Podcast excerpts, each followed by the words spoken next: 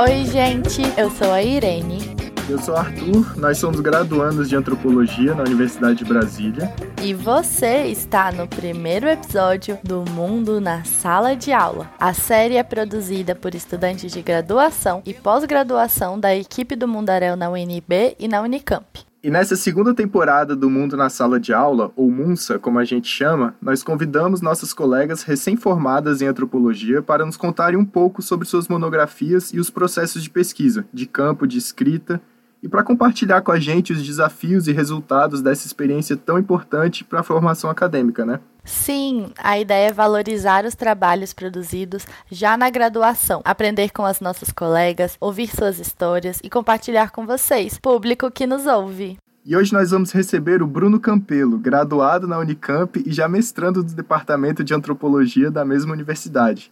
O TCC que ele defendeu tem o título Mercadores da Floresta: Extrativistas do Óleo no Médio Juruá e Suas Economias. Foi orientado pela professora Artionca Capiberibe. O Bruno também é nosso colega da equipe do Mundaréu e foi muito legal poder conhecer mais sobre ele e sobre a sua pesquisa. Ele realizou um trabalho sobre a reserva extrativista onde viveu a sua família lá no Rio Juruá e buscou perceber as relações entre humanos e não humanos nas coletas, extrações e trocas das sementes de andiroba, ucuba e murumuru. E tudo isso através das memórias de sua mãe Vera e sua tia Celina. Mas, Sirene, vamos ouvir?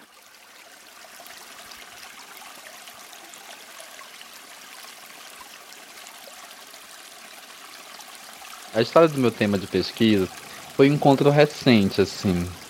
Esse que vocês ouviram é o Bruno Campelo. Eu estava com uma pesquisa estudando os direitos da natureza e no caso de um do Rio Doce, em Minas Gerais, que sofreu o desastre de Mariana.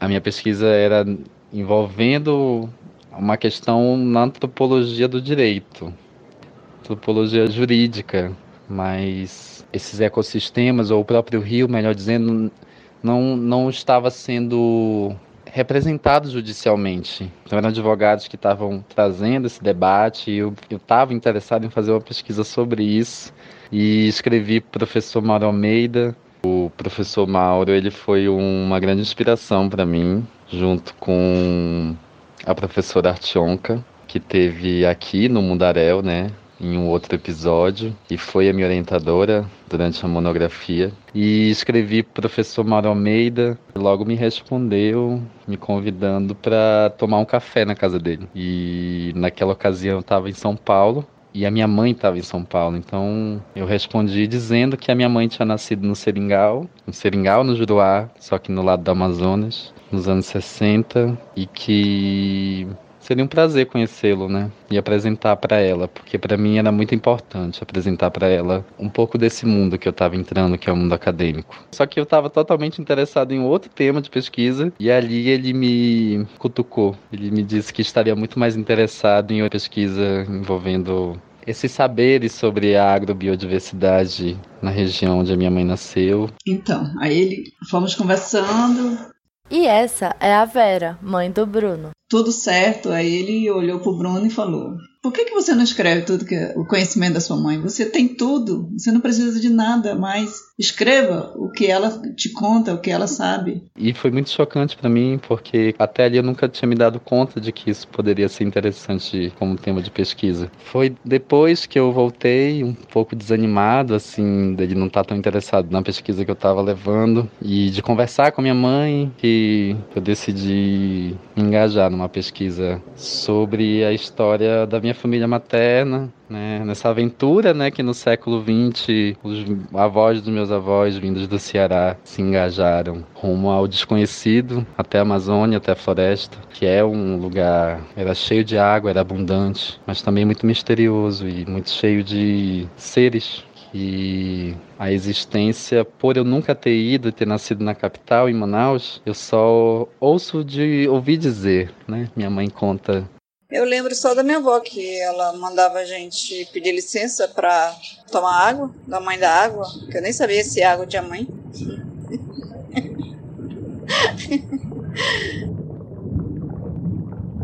Ai, que legal essa conversa entre mãe e filho, dar base para um TCC tão bonito como o seu, Bruno. Mas por conta da pandemia, você não pôde ir a campo lá no Juruá, né? Conta pra gente como você desenvolveu a sua pesquisa.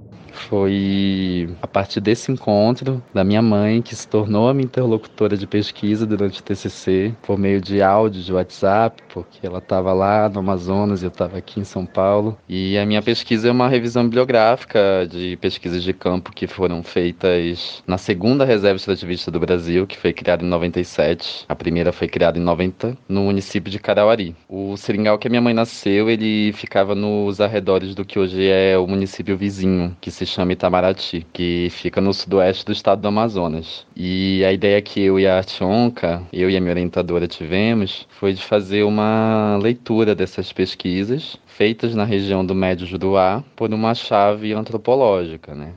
Caramba, que interessante. Mas o que essas etnografias que você encontrou, Bruno, descreviam?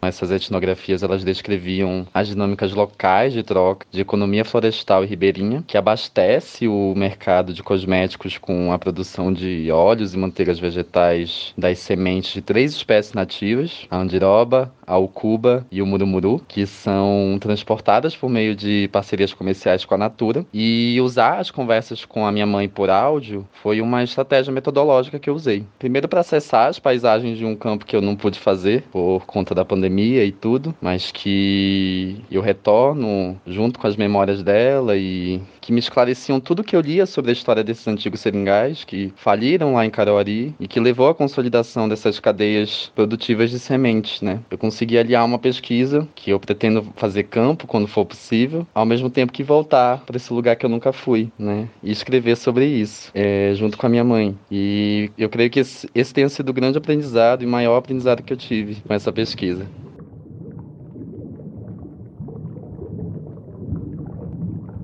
Nossa, que delicada essa ideia de voltar para esse lugar que nunca foi e escrever sobre, junto com as memórias de nossas mais velhas, né? Muito legal como o Bruno conseguiu contornar as limitações impostas pela pandemia e dar vida à revisão bibliográfica com as falas da sua mãe Vera, né? Nossa, sim, demais. Imagina a vontade que ele ficou de conhecer o Juruá por si mesmo, ouvir das pessoas, ouvir o rio, coletar as sementes, ver como se extrai o óleo, ir de barco fazer trocas. Eu fiquei curioso só de ouvi-lo, assim como lendo seu TCC, que tá muito legal. Eu também, Arthur. E olha só que massa. O Bruno defendeu no TCC dele a importância de realizar etnografias que abranjam não só a vida humana, mas também as relações com seres não humanos, como é o caso da relação das comunidades que vivem no Juruá com o rio, com as sementes, com a floresta como um todo, né? Seria então uma etnografia multi-espécies. É, e é também uma forma de questionar o pensamento que se tornou a base da visão de mundo ocidental, que é essa divisão entre natureza e cultura. Esse tipo de etnografia multiespécies nos faz perceber o tanto que esses seres e elementos não humanos são atores muito importantes. Eles agem e constroem o mundo junto com a gente. Nós humanos estamos o tempo todo em relação com os animais, com as plantas, com os minerais, enfim, tantos seres e elementos que a gente depende para viver. A gente negocia o tempo todo com eles, né? Em um mundo marcado pelas catástrofes ambientais e pelas mudanças climáticas, esse tipo de etnografia é muito importante para a gente olhar e refletir sobre as consequências das nossas ações. E aí, gente, o Bruno ele conseguiu trazer essas reflexões de um jeito super divertido e imaginativo, com uma narrativa literária, uma conversa entre duas sementes. A Irene e o Bruno interpretaram esse diálogo. E agora vamos imaginar a gente entrando dentro do Médio Rio Juruá.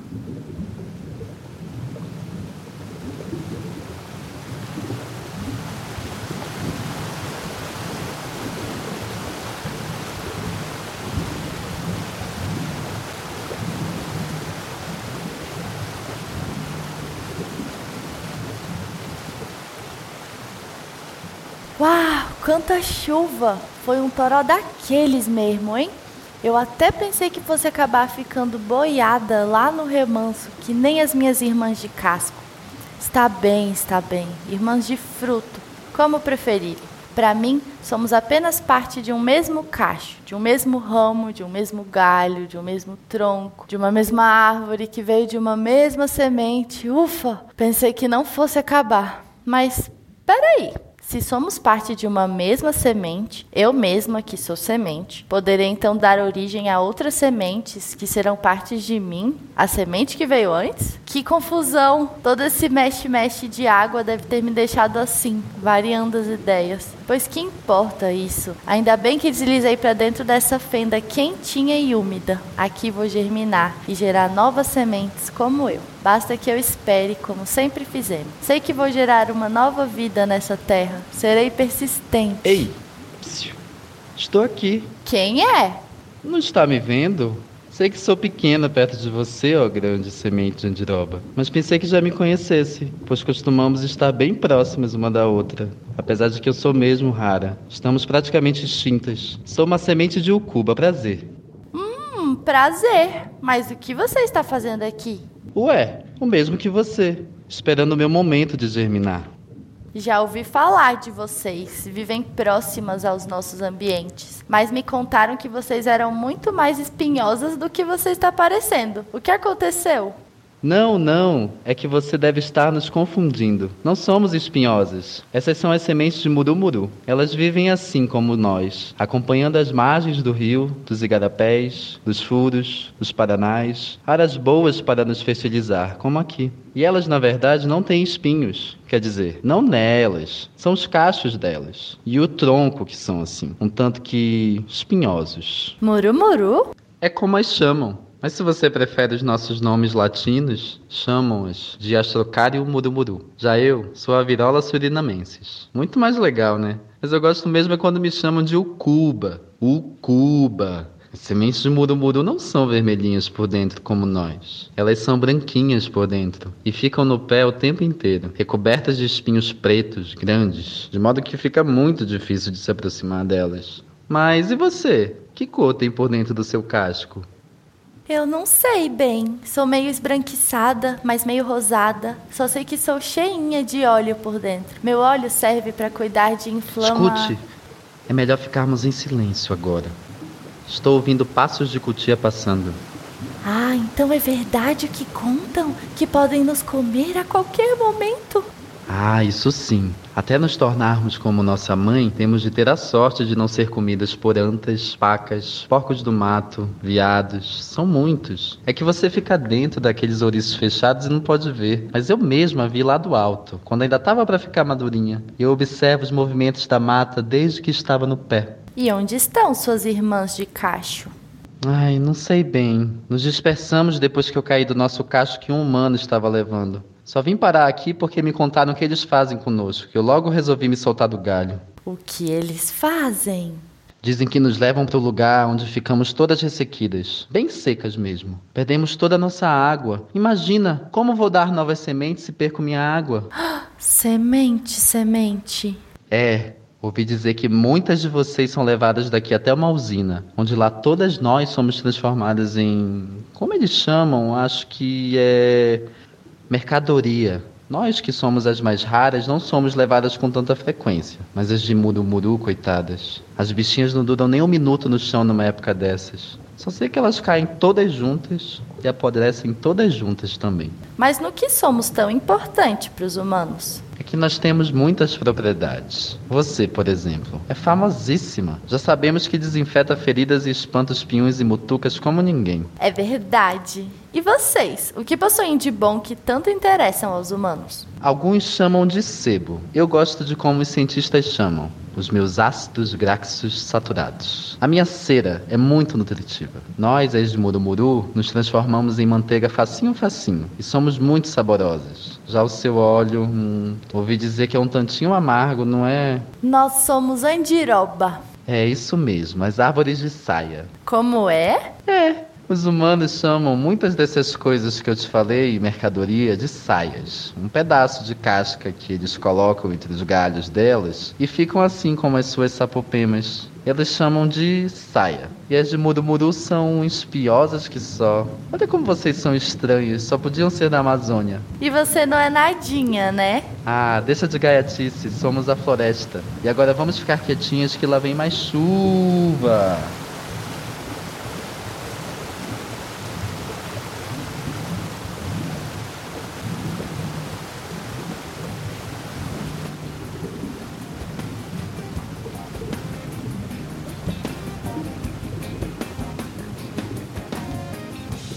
Vamos ficando por aqui com mais esse episódio do Mundo na Sala de Aula. Espero que você tenha gostado de ouvir sobre a pesquisa do Bruno e as relações entre nós e outros seres da natureza. Vocês podem ler o TCC do Bruno e de outras convidadas do Mundo na Sala de Aula no site do Mundarel, que é mundarel.labjor.unicamp.br. Nos acompanhe nas redes sociais e no seu tocador preferido. Gostaríamos de agradecer ao Bruno pela entrevista, a toda a equipe do Mundarel em Brasília e em Campinas, especialmente a Soraya Fleischer e Daniela Mânica, pela coordenação desse projeto de pesquisa, ensino e divulgação científica. Obrigada também à Dona Vera, às sementes de Andiroba, Murumuru e Ucuba, e a você, Arthur, por me acompanhar nesse episódio. É nóis, amigo. Obrigado você pelo convite, viu? Tchau, pessoal. Até mais. Tchauzinho.